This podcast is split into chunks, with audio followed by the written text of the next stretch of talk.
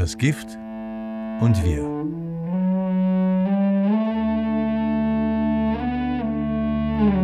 Biostiftung Schweiz im Gespräch. Mit Urs Brändli, ich bin seit neun Jahren Präsident von BioSwiss, habe zuvor während 30 Jahren einen Biobetrieb geführt, einen Bio-Milch Milchviehbetrieb in Goldingen im Kanton St. Gallen. Kannst du kurz etwas über BioSwiss sagen? Ja, BioSwiss hat heute über 7000 Betriebe, die nach den Richtlinien von BioSwiss arbeiten.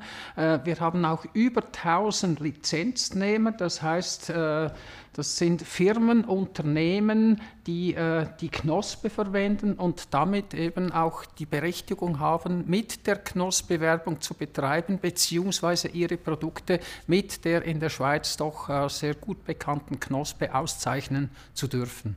Die Knospe? Ist ein Qualitätslabel und vielleicht noch zusätzlich, was äh, bei anderen äh, Bioprodukten nicht zwingend gegeben ist. Bio oder die Knospe stellt auch hohe Anforderungen an die Verarbeitung, an den Handel, an die Verpackung. Also die Richtlinien von BioSwiss gehen deutlich über das äh, Verordnungs, über das Bioverordnungsniveau hinaus. Welche Auswirkungen wird True Cost Accounting auf Bio-Lebensmittel haben? Ja, wir verlieren dann endlich diesen Wettbewerbsnachteil, den wir im Verkaufsregal heute, dem wir heute ausgesetzt sind. Es heißt ja immer, Bioprodukte sind zu teuer und deshalb kaufen viele Leute sie nicht, weil der Preis so hoch sei. Jetzt ist aber eben, es sind nicht die Bioprodukte, die zu teuer sind, weil da in diesen Bioprodukten der gesamte Preis abgebildet ist. Oder beziehungsweise es kommen nur sehr wenige Kosten dazu, Kosten, die äh, der Bioanbau äh, der in der Umwelt, äh, der Umwelt verursacht oder Energiekosten, die gebraucht werden und so weiter. Während die billigen Produkte heute, denen wir, mit denen wir im Regal konkurrenzieren müssen, diese Produkte verursachen eben sehr viele externe Kosten, die dann der Steuerzahler oder die nächsten Generationen berappen muss. Kannst du ein paar von diesen externen Kosten nennen, von denen die meisten Steuerzahlerinnen gar nicht wissen, dass sie sie bezahlen? Ja, es gibt ein wunderbares Beispiel. Wir in den letzten paar Monaten mussten sehr viele Gemeinden äh, in der Schweiz ihre Trinkwasserfassungen stilllegen, weil sie belastet waren mit Rückständen, zu hohen Rückständen von Pestiziden.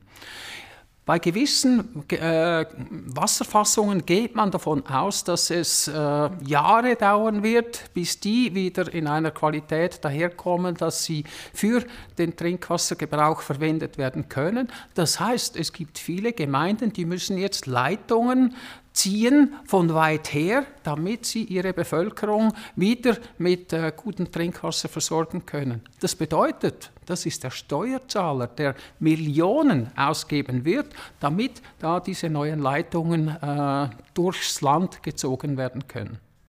Ja, die Bio, und das zeigt sich ja deutlich, Biobetriebe oder bei den Erhebungen, die da gemacht werden, das sind keine Mittel, die im Biolandbau äh, verwendet werden, die da zum Vorschein kommen.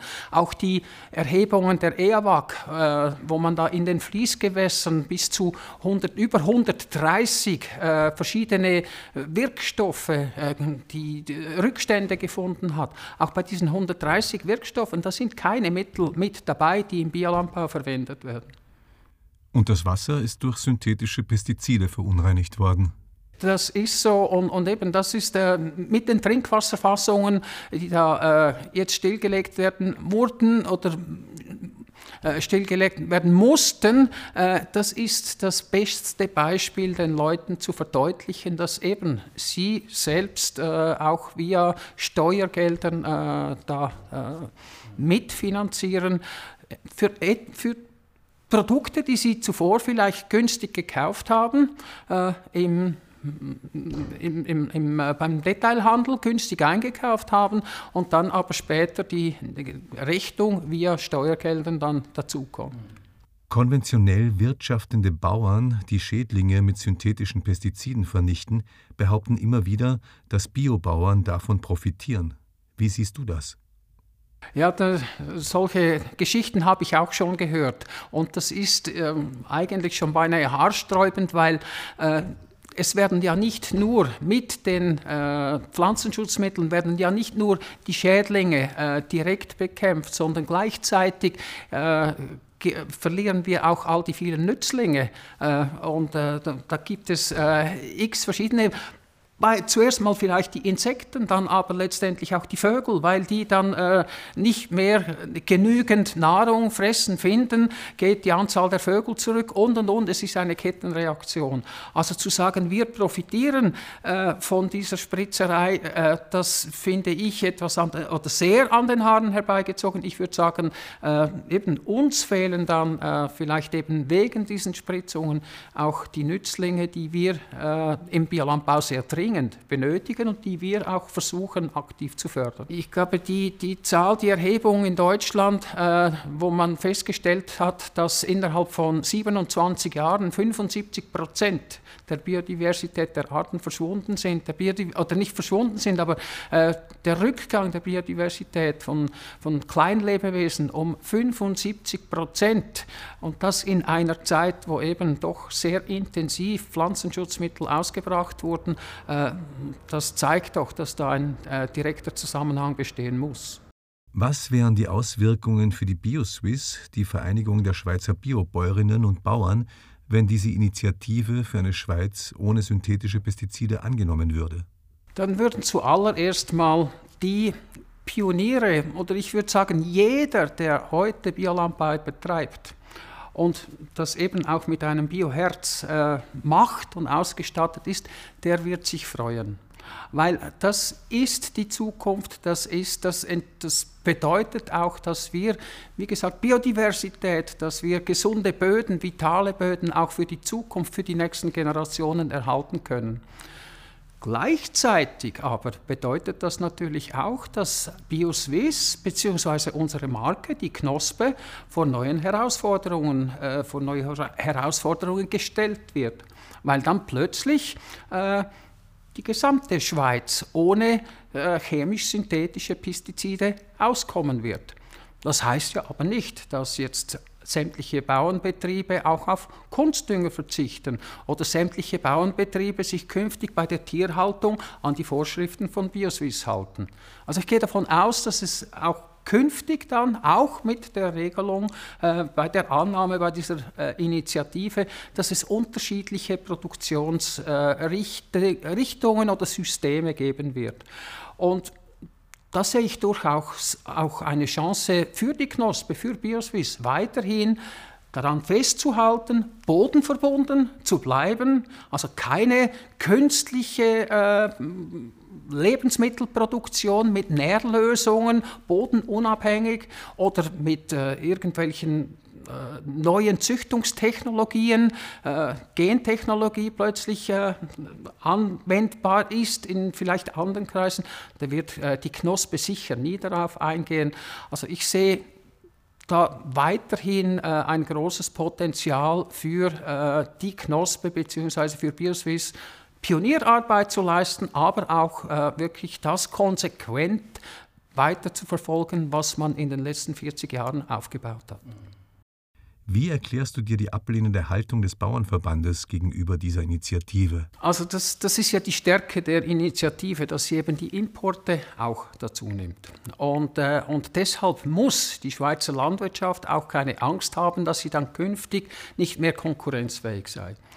Aber grundsätzlich äh, ich gehe davon aus, da ist doch in weiten Kreisen auch immer, da sind immer noch Vorbehalte gegenüber Bio. Man kann sich das nicht vorstellen, dass man jetzt plötzlich äh, Bio wirtschaften soll, währenddem man zuvor vielleicht während Jahrzehnten äh, über Biobauen gelästert hat oder die äh, belächelt hat, sagen wir mal. Äh, und jetzt plötzlich muss ich mit meinem Betrieb auch solche Methoden anwenden. Also da dürfte in vielen Bereichen oder äh, bei vielen Leuten auch immer noch eine gewisse mentale Blockade vorhanden sein. Andererseits eben, es ist die, Gesam die gesamte Gesellschaft wird in die Pflicht genommen, nicht nur die Landwirtschaft.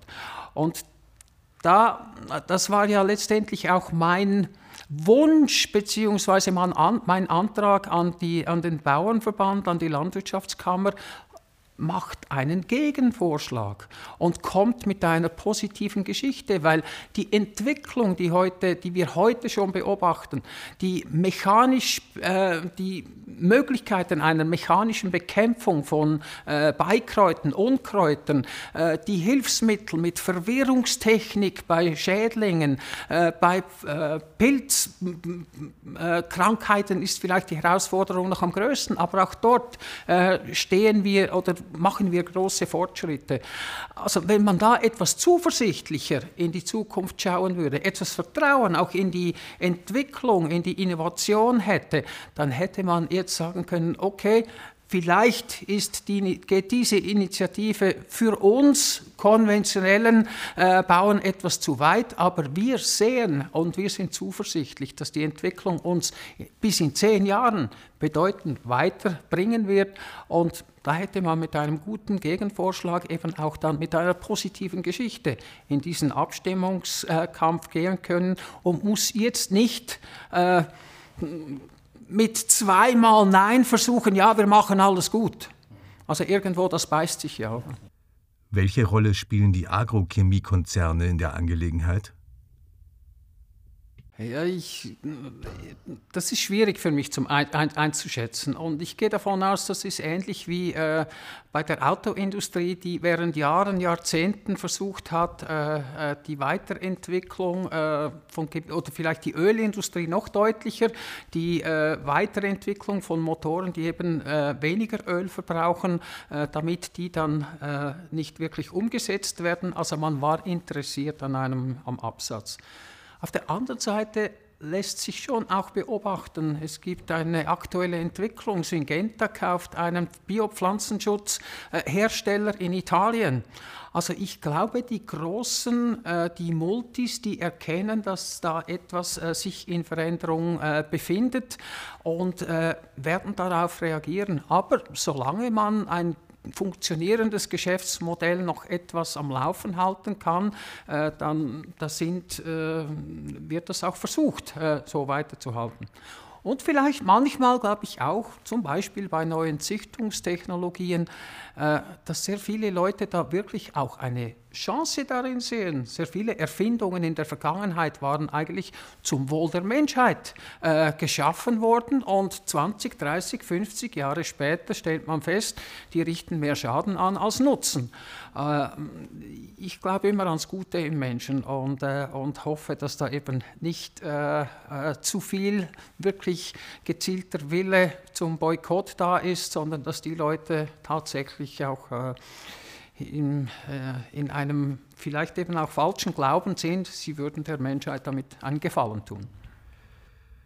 Wo könnte man den Hebel ansetzen, um wieder auf einen Weg zu kommen, der eine Ernährungswirtschaft im Einklang mit der Natur möglich macht?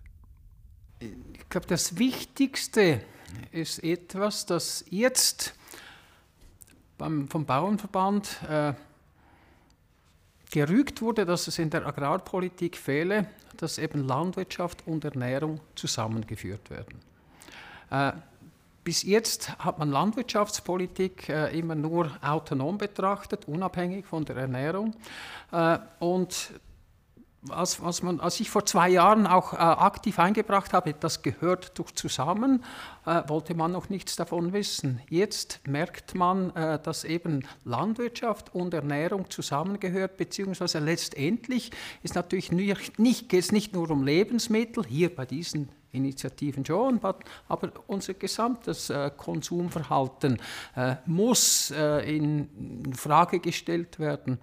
Für mich immer der einzige, aus meiner Sicht der einzige erfolgreiche Weg äh, ist, dass man mit möglichst wenig Verboten arbeitet, vielleicht mit Anreizsystemen oder eben idealerweise, und da schlagen wir wieder den Bogen zum Truecost-Account, dass in sämtlichen Bereichen unseres Konsumverhaltens, also bei Lebensmitteln, in Textilien, beim Transport, die wahren Kosten dort, wo sie berechnet werden können, auch in den Preisen abgebildet werden. Und das muss nicht von 0 auf 100 gehen, sondern das kann man ansatzweise, stufenweise einführen. Bei Pestiziden zum Beispiel könnte man fünf Kategorien schaffen. Die giftigsten, wo man weiß, dass sie, die haben die stärksten Auswirkungen, negativen Auswirkungen, Risiken für die Natur und Umwelt, die werden am höchsten mit einer Lenkungsabgabe belastet. Stufe 4 etwas weniger, 3, 2, 1, dann brauchen die 7, 6, 7, 800 verschiedenen Wirk Wirkstoffe nicht einzeln äh, irgendwie eingepreist werden, äh, sondern man kann die zusammenfassen. Und das wäre so mit Lenkungsabgaben, das fließt wieder zurück äh, zu den, zur Landwirtschaft. Das heißt, diejenigen, die keine äh, solche Hilfsstoffe, solche Pflanzenschutzmittel nutzen, die äh, erhalten äh, Geld und andere, die sehr intensiv diese nutzen, äh, müssen dafür mehr bezahlen. Letztendlich hilft das mit dazu bei, weil diese Kosten dann auch wieder von jemandem getragen werden müssen, dass eben billige Produkte künftig nicht mehr so billig sind. Wie steht BioSwiss zu den anstehenden Initiativen? Das ist brandaktuell. BioSwiss hat heute die Unterlagen, die, die, Unterlagen für die Delegiertenversammlung verschickt und dort gibt es eine Empfehlung des Vorstandes. Also entscheiden über die Parolen wird die Delegiertenversammlung Mitte November. Aber der Vorstand empfiehlt der Delegiertenversammlung ein Nein zur Trinkwasserinitiative, weil sie nur die Landwirtschaft in den Fokus nimmt und der Rest der Bevölkerung, die Wertschöpfungskette, äh, äh, trägt keine Verantwortung. Das geht für uns nicht. Für uns ist aber da, und da hat dann der Vorstand empfiehlt da ein klares Ja zur Schweiz ohne Pestizide, weil dort, wie wir schon erwähnt haben, eben die gesamte Bevölkerung mit in die Pflicht genommen wird. Auch die Städte, die SBB, all jene, die heute irgendwo äh, Pestizide, Biozide anwenden, müssen künftig darauf verzichten. Lieber Urs, Dankeschön.